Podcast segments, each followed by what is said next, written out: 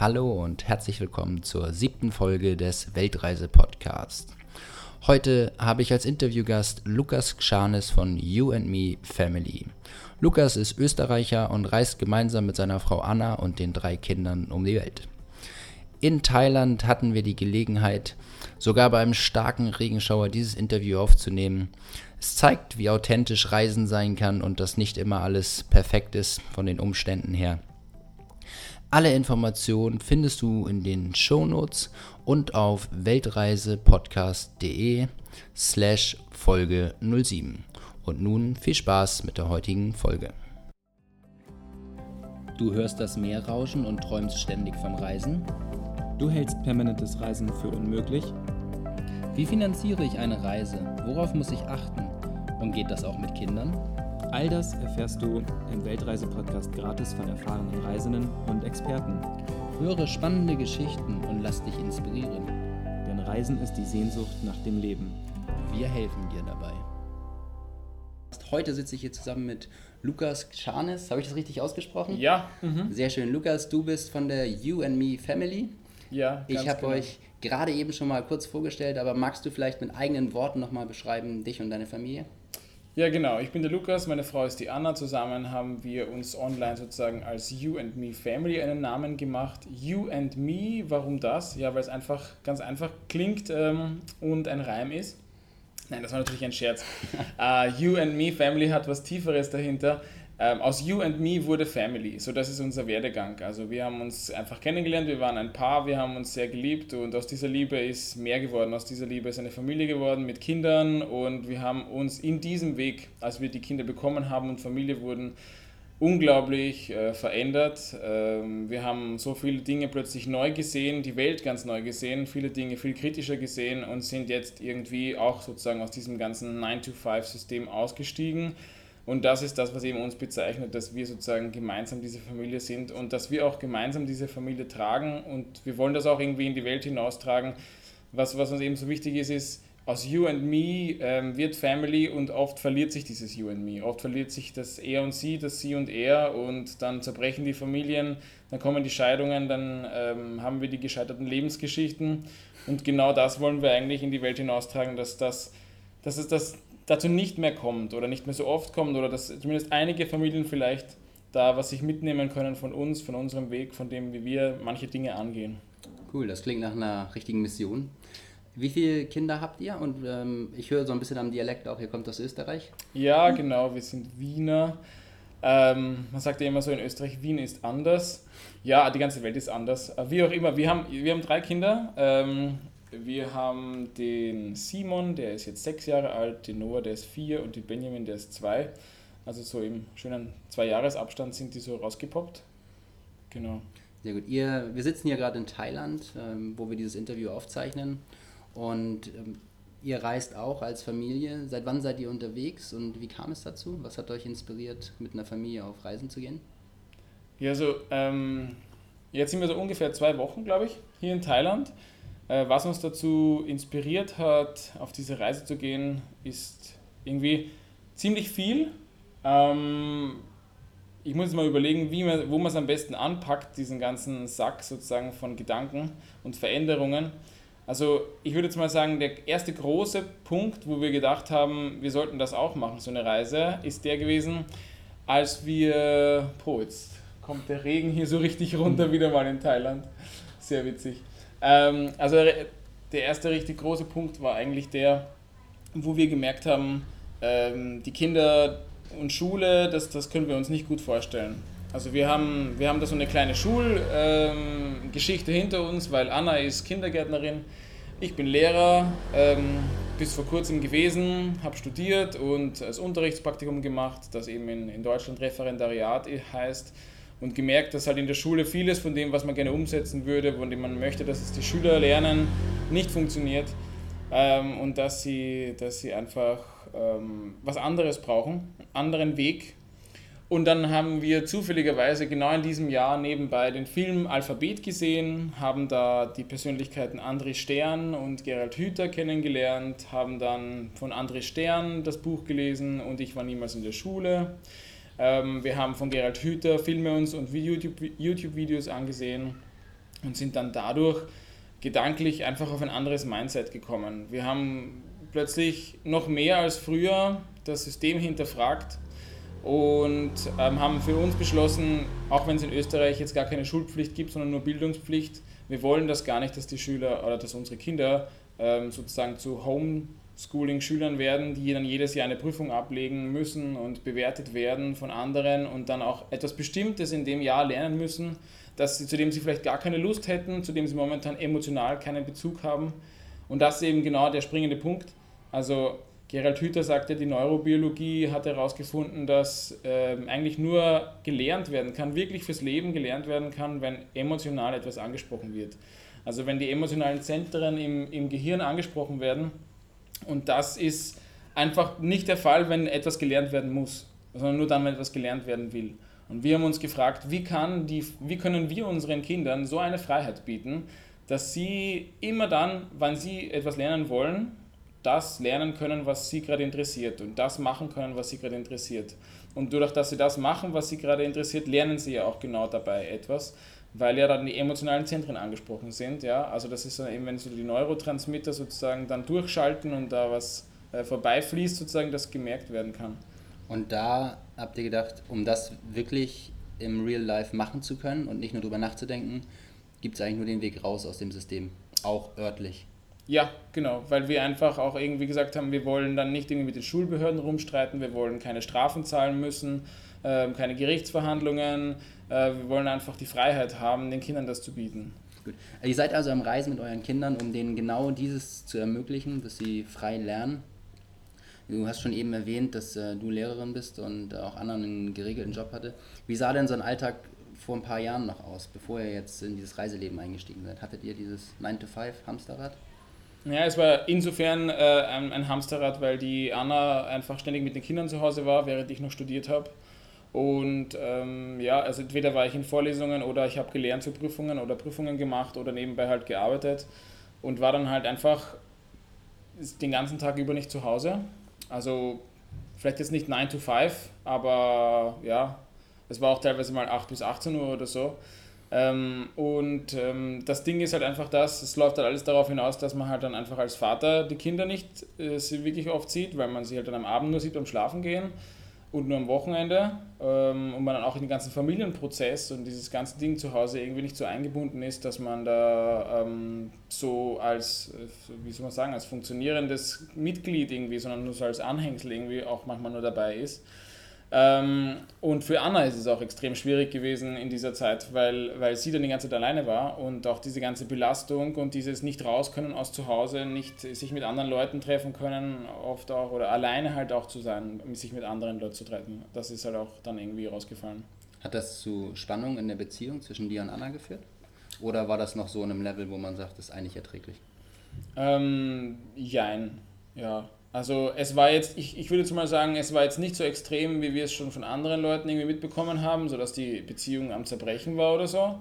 Aber wir haben einfach für uns, wir, wir, haben, wir versuchen immer eigentlich so ein bisschen reinzufühlen, wie fühlen wir uns gerade, also zu reflektieren und wir haben das immer wieder gemerkt, einfach, dass, dass, irgendwie, dass da was nicht stimmig ist, dass man da irgendwie was ändern muss, dass man was anders machen muss. Und bis bevor wir einige, wie soll ich sagen, Mindset verändernde Inputs bekommen haben, war es für uns einfach irgendwie, wir haben uns einfach gedacht, das muss halt so sein. Das Leben ist so, das ist bei allen anderen Leuten auch so und dann wird es bei uns auch so sein und wir werden das schon irgendwie ertragen.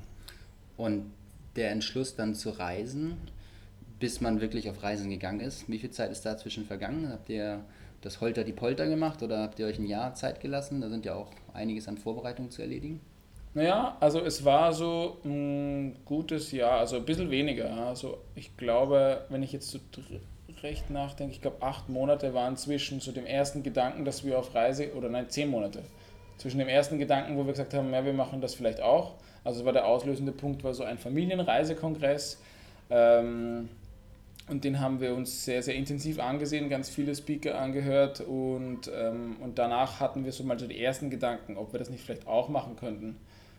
Und dann kam das mit der Schule noch immer intensiver. Dann wussten wir, Simon wird schulpflichtig und ähm, dann haben wir gesagt, okay, wir, wir, wir überlegen uns das auch. Und dann habt ihr in diesen acht Monaten in der Vorbereitung kann das aus eigenen äh, Erfahrungen äh, auch bestätigen, ist es mit Sicherheit nicht so gewesen, dass alle ähm, euch supportet haben, sondern auch mit Sicherheit Leute, die sich abgewendet haben. Kannst du da mal erzählen, wie das bei euch aussah? War die Familie gleich äh, euphorisch dabei? Also nicht die eigene Familie, sondern ich sage jetzt mal Eltern und äh, Freunde? Oder wie ist das? Was durchläuft man da auch emotional? Ich meine, wir hatten, glücklicherweise hatten wir den Vorteil, dass das schon einige gemacht haben vorher und wir auch diesen Reisekongress gehört haben und wir wussten, dass ähm, es wahrscheinlich so kommen wird, dass sich viele Freunde und Familie dagegen stellen, weil es einfach für ihre Weltsicht und ihre, ihr Mindset nicht stimmig ist.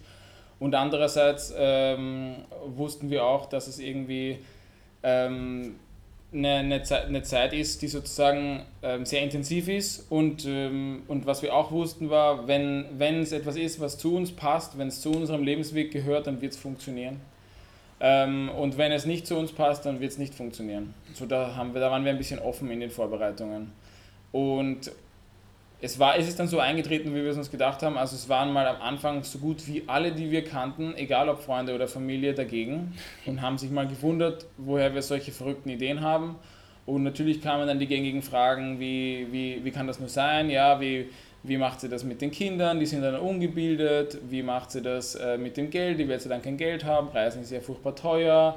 Ähm, wie macht sie das überhaupt sonst mit den Kindern? Reisen ist ja furchtbar anstrengend. Mit Kindern sind auch anstrengend. Das, das äh, ist dann exponentiell sozusagen eine Kombination. Die Kinder werden geklaut, überall auf der Welt. Ja, genau. Es ist überall, überall auf der Welt ist es ganz, ganz schlecht, haben alle gesagt, obwohl alle oder fast alle, die wir kennen, noch nie irgendwo oder wenig unterwegs waren in dieser Welt. Ähm, es ist überall schlecht, überall gibt es böse Menschen, überall gibt es Krankheiten, nur bei uns zu Hause ist es gut. So ein bisschen so dieser Nestgedanke, ja. Da, wo man sich auskennt, da ist gut ja, so, so waren wir konfrontiert am Anfang mit, den, mit diesen Gedanken. Und hat, hat sich das geändert bei den, ähm, bei den Freunden? Sind die jetzt Befürworter der ganzen Sachen oder habt ihr euch ab, abgewendet von, von Freunden? Habt ihr neue Freunde dazugewonnen? Wie sah der Prozess aus? Ähm, ja, sehr unterschiedlich. Also es hat sich zufälligerweise in dieser Zeit ergeben, dass wir andere Menschen kennengelernt haben, die auf eine gewisse Art und Weise ähnlich gedacht haben. Somit haben wir neue Freunde dazugewonnen, die uns ein bisschen unterstützt haben in dem Prozess. Von der Familie her hat es auch einen kleinen Schwung gegeben, aber leider erst gegen Ende ähm, der Reisevorbereitungen, die dann uns auch dann mehr unterstützt haben, auch wenn sie immer wieder geäußert haben, dass sie mit dem, was wir davor haben, nicht einverstanden sind. Aber davor war es schon ziemlich hart für uns. Also die, die, die, ersten, die erste Zeit der Reisevorbereitungen, ähm, wie wir dann auch angefangen haben, Wohnsitz aufzulösen und so, das war schon heftig. Also wie, dann, wie wir dann gemerkt haben, dass kaum mehr jemand so richtig ähm, zu uns steht und zu dem, was wir machen. Ähm, und manche Freunde haben das dann, ja, da ist einfach der Kontakt auch ein bisschen abgebrochen in dieser Zeit, sage ich jetzt mal, weil wir auch, vielleicht auch, weil wir so wenig Zeit gehabt haben. Und bei manchen Freunden hat sich äh, auch ein bisschen umgeändert. Aber so die, die krasse, den krassen Schwenk gab es nicht. Ihr habt, ähm, ihr seid aktive YouTuber und auf eurem YouTube-Kanal sieht man auch sehr schön, du hast da so Playlist angelegt, was vor der Reise passiert ist und äh, du machst ja auch jetzt nicht nur seit zwei Wochen YouTube, sondern schon seit über einem Jahr und ich muss auch sagen, äh, super Videos da, also guckt da auf jeden, jeden Fall mal vorbei. Wir haben die den YouTube-Kanal und die ganzen anderen Social-Media-Kanäle, die setzen wir auch alle unten nochmal in die Shownotes mit rein. Es lohnt sich auf jeden Fall, da ein Abo dazulassen. Ähm, ist das was, was dir Spaß macht? Ist das, wie, wie bist du dazu gekommen, zu dieser YouTube-Geschichte?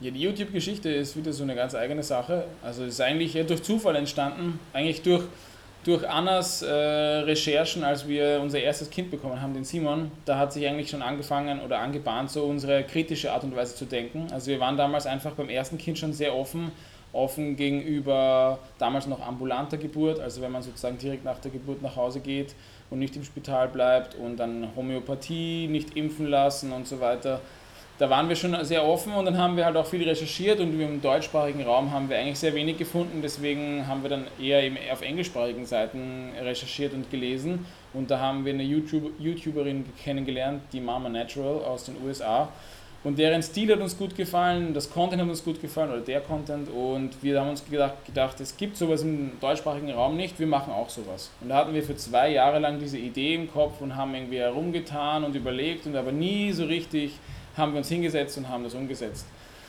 Ähm, und dann kam eben vor ungefähr einem Jahr, also im Dezember 2015, kam so dieser Punkt, wo wir gesagt haben, jetzt machen wir es. Und dann haben wir angefangen, Videos zu produzieren und einen Blog zu starten auf WordPress. Also wer das mal nachchecken will, youandmefamily.com oder einfach auf YouTube auch youandmefamily eingeben. Und dann haben wir auch ein bisschen mehr auf Social Media gearbeitet, Facebook, später auch Twitter, Instagram dazugekommen, Google Plus und äh, viele Sachen kennengelernt. Wir waren auch selber persönlich gar nicht so viel in Social Media unterwegs.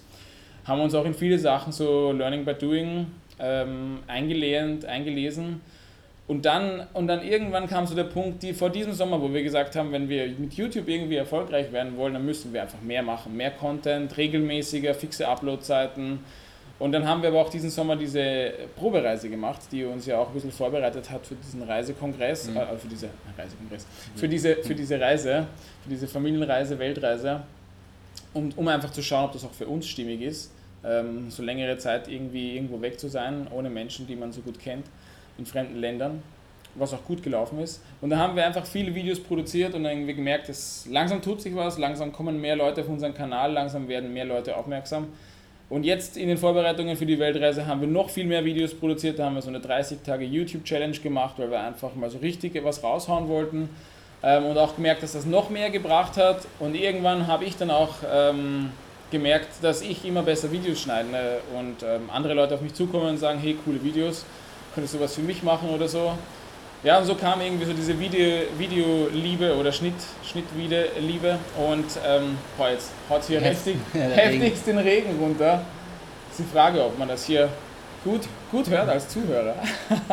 ja, also der Regen scheint nicht aufzuhören, aber so ist es hier halt in Thailand, aber wir lassen uns davon nicht unterkriegen. Wir haben gerade beschlossen, einfach eine Spur lauter zu sprechen. Ja, genau. Also weiter durch den Monsun sozusagen. Ähm, ja, das Videoschneiden ist einfach so eine Sache, die mir einfach taugt und wo ich dann irgendwie drauf gekommen bin, das ist eigentlich ähm, auch so ein gewisses Freilernen. Ja? Also nach der Schule jetzt habe ich einfach was gestartet, was mir taugt, was mir gefällt, habe mich da vertieft, habe das weiter probiert, ausprobiert, äh, verschiedene Sachen sozusagen getestet, mich informiert, wie andere Leute das machen. Und ich glaube, das ist genau das, was Freilernen ist und wie es auch bei Kindern und bei Erwachsenen und bei allen Menschen eigentlich funktionieren kann viele Leute fangen ja an, YouTube zu machen, um damit auch Geld zu verdienen. Und ähm, das ist natürlich schwierig, weil das irgendwo erst anfängt, wenn man wirklich 20.000, 30.000 äh, Klicks auf seinen Videos hat, dass man wirklich sagt, man könnte davon reisen. Wenn man dann nochmal eine fünfköpfige Familie auf Reisen finanzieren möchte, bräuchte man wahrscheinlich noch mehr Klicks. Äh, wie sieht eure, euer Finanzierungspaket aus für die Weltreise? Ähm, unser Finanzierungspaket ist so wie unsere Reiseroutenplanung ähm, sehr offen. wir arbeiten jetzt einfach momentan an den Dingen, die uns Spaß machen, die uns Freude machen, wo wir glauben, dass wir drin erfolgreich sein können. Ähm, so ist es auch bei YouTube. Auch wenn es momentan vielleicht noch nicht so groß ist bei uns, ähm, glauben wir, dass es was Größeres werden kann. Momentan fließt von YouTube nicht wirklich viel Geld in unsere Taschen. Wir für die Reise haben wir Geld gespart, viel eigentlich durch unseren Wohnungsverkauf, durch die Wohnungsauflösung sozusagen, durch ähm, alles, was wir so gehabt haben an Sachen. Wir haben uns ja nicht so viel aufgehoben. Zumindest sind doch dann irgendwie ungefähr zehn Kisten zusammengekommen, aber ähm, es ist echt viel weggegangen und wir haben auch Auto verkauft und so weiter. Aber für die ganze Reise wird es wahrscheinlich nicht reichen. Und ähm, wir haben diese Reise ja auch nicht nur deswegen gemacht, dass wir die Kinder frei lernen lassen können, sondern wir haben sie auch deswegen gemacht, weil wir gewusst haben, dass wir dann, oder einfach gedacht haben, es wird für uns dann die Zeit kommen, wo wir so viel Freiheit und so viel ähm, Ruhe haben und auch an so vielen schönen Orten sein werden, dass uns das Arbeiten an dem, wofür wir vorher neben dem 9-to-5-Job sozusagen keine Zeit hatten, dann auch wirklich, ähm, dass wir das wirklich machen können, dass uns das wirklich gelingen wird. Und dann ist der Glaube auch einfach da, dass daraus irgendwas Finanzielles entsteht, um die Familie weiter zu ernähren. Ja. Finde ich äh, richtig, richtig gut und das ist auch einfach dieser Glaube an sich selber und ich bin mir sicher, dass ihr dafür auch belohnt werdet, diesen Weg zu gehen. Ähm, wir hatten vorhin schon mal kurz die, die Schulpflichtsituation mit den Kindern, dass ihr sie abgemeldet habt. Du hast das mit dem Freilernen erzählt. Du bist selber Lehrer, das ist immer sehr spannend. Ich hatte schon mal in einer anderen Folge eine Lehrerin, die auch gesagt hatte, sie ist mit dem System nicht so ganz ähm, konform. Wie glaubst du, dass die Kinder auf der Reise Freunde finden, dass sie ihre ihre sozialen Umgang mit anderen Kindern. Wie stellt ihr sicher, dass das klappt, dass die Kinder das erlernen? Also da haben wir eigentlich gar keine Bedenken. Wir haben ähm, da ganz viel Input bekommen durch, durch André Stern. Ich war mal bei einem Vortrag von ihm, wo er gesagt hat, das kann man auch in seinen Büchern ein bisschen nachlesen, äh, Kinder brauchen eigentlich nicht Kinder, Kinder brauchen Menschen. Und das Problem am Schulsystem ist, dass Kinder die ganze Zeit nur mit Kindern zusammen sind. Und die Frage ist, welcher 37-Jährige arbeitet in einem Büro mit lauter 37-Jährigen zusammen? Ähm, also sozusagen, die, die, wir Menschen umgeben uns eigentlich gerne mit den Menschen, die wir, die wir gern haben. Und ähm, soziale Interaktionen sind für uns Menschen eigentlich äh, nicht, nicht, dass wir nur mit Gleichaltrigen sozial interagieren und gezwungen sind auch, sondern dass wir mit den Menschen interagieren können, die wir mögen und die uns interessieren. Und ähm, das sind unsere Eltern, das sind unsere Großeltern, das ist unsere Familie mal im ersten Punkt. Also ich glaube, daher lernen wir unsere wichtigsten sozialen Kompetenzen in der Familie. Die ist sowieso in diesem Falle immer dabei, zumindest die enge Familie. Ähm, und äh, die Menschen, die uns interessieren das können alles mögliche, alle möglichen Menschen sein. Ähm, ich glaube, wir sind einfach aus unserem Mindset, aus, besonders aus Europa auch her, eher so getrimmt, dass äh, wir glauben, Kinder brauchen immer Gleichaltrige. Ähm, ich glaube, Kinder freuen sich, Menschen zu haben, die auf einem ähnlichen Niveau sind, aber ich glaube, Kinder lernen auch ganz, ganz viel von älteren oder jüngeren Menschen. Man sieht oft ja irgendwie Kinder, die sich, ältere Kinder, die sich um Jüngere kümmern und das sehr, sehr gerne machen. Man sieht oft äh, jüngere Kinder, die mit älteren Menschen zusammen sind. Wenn wenn, wenn die Beziehung passt. Ich glaube, Kinder sind, so das andere Stern auch gesagt, am liebsten mit den Menschen zusammen, die auch spielen. Also die sozusagen spielerisch an das Leben herangehen. Jetzt nicht im Sinne von mit Spielzeugautos herumfahren, auf dem, auf dem Tisch sozusagen, sondern wirklich ähm, spielerisch an das Leben herangehen und für die alles auch ein Spiel sein kann. Und ähm, mit diesen Menschen sind die Kinder sehr gern zusammen. Das heißt, auch in dem Bereich vertraut ihr einfach wieder darauf, dass sich das alles von alleine so finden wird, wie es soll. Also eine ganz große Portion Vertrauen in eine Reise in Bezug auf das Finanzielle, dass sich es finden wird, in Bezug auf die Kinder, auf ja. die, aufs Lernen. In, ins Leben würde ich auch sozusagen ja, sagen. Viel schöner eigentlich noch ins Leben, ja. ja. Dass das Leben sowas ist, was fließt und was sich ergibt und dass einfach so dieses System, in dem wir vorher gelebt haben, einfach vieles verhindert oder erschwert, dass das, dass das Leben so fließen kann, dass sich die Talente entwickeln können, dass frei gelernt werden kann, dass die Menschen unterschiedlich sein dürfen, dass sie nicht in allen ähm, sozusagen eingeteilten Fächern alle genau das Gleiche können müssen und so. Ihr habt jetzt den Sprung ins Reisen schon geschafft und gemacht, diesen Schritt. Was könntest du oder was würdest du jemandem empfehlen, der den Gedanken hat zu reisen, vielleicht mit seiner Familie, aber noch zögert? Was wäre so der letzte Tritt in den Hintern, den du ihm mitgeben könntest, damit er ins Handeln kommt? Was empfiehlst du?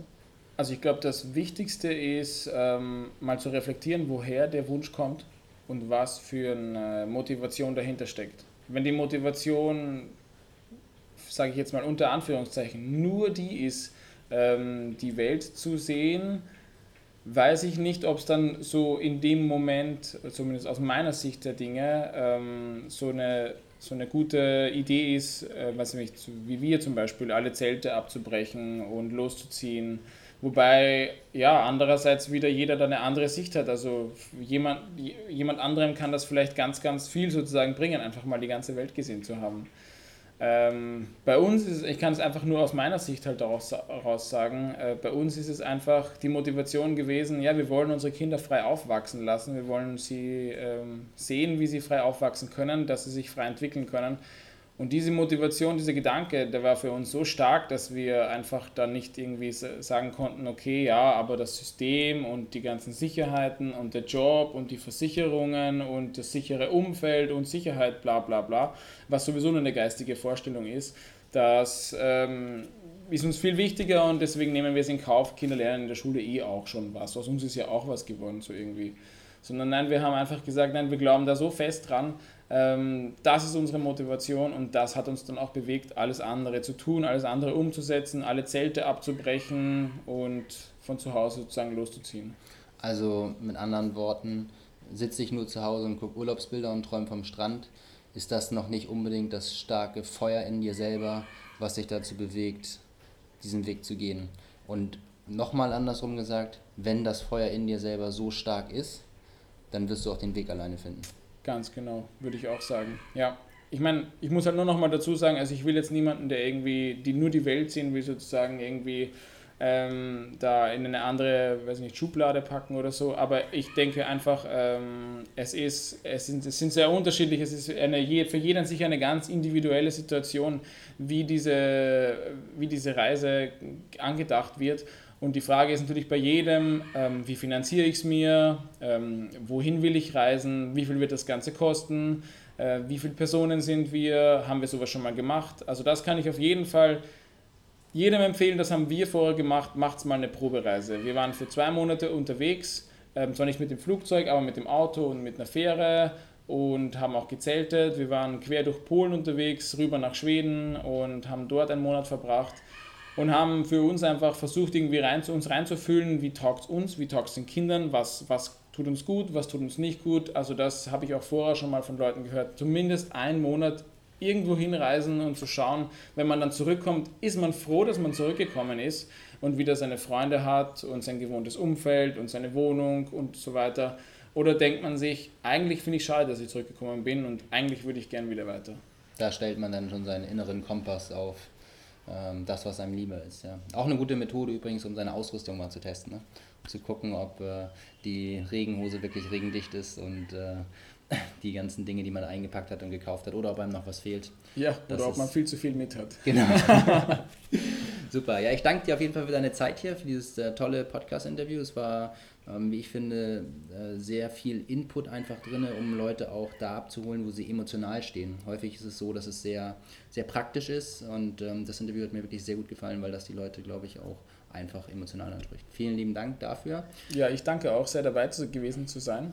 Und ähm, wir packen alle Links, die der Lukas hier gerade genannt hat, äh, alle Bücher, alle Autoren, alle Social Media Kanäle, alle YouTube Kanäle, äh, packen wir alles noch unten mit rein in die Show Notes und dann äh, würden wir uns freuen, wenn ihr dort einfach mal vorbeischaut und ähm, die Videos vom Lukas dann auch mit anguckt. Die sind nämlich echt der Hit, muss man sagen. Super. Vielen lieben Dank, euch noch eine gute Weiterreise. Ja, danke Stefan. Das wünschen wir euch auch. Ihr brecht ja auch heute auf, ne? Genau. Alles klar. Danke. Ich bedanke mich bei Lukas für dieses tolle Interview und es ist wieder faszinierend zu sehen, dass Lehrer aufs Freilernen gehen der Regen hat uns tatsächlich zwei, dreimal dazu gezwungen, das Interview zu unterbrechen, aber wir konnten das Ganze dann hinterher zurechtschneiden. Ich hoffe, man hat es nicht zu sehr gemerkt. In der nächsten Folge, der Folge 8 vom Weltreise-Podcast, werden André und ich uns mal vorstellen. Denn ihr wollt jetzt nach sieben Folgen sicherlich auch mal wissen, wer steht eigentlich hinter diesem Projekt, warum machen wir das Ganze, wer sind wir, wo kommen wir her und ähm, in diesem Sinne freut euch auf die nächste Folge. Und bis dahin findet ihr alle Informationen der heutigen Folge in den Shownotes und auf weltreisepodcast.de slash Folge 07. Lukas und You and Me Family ist dort mit allen Informationen zu finden.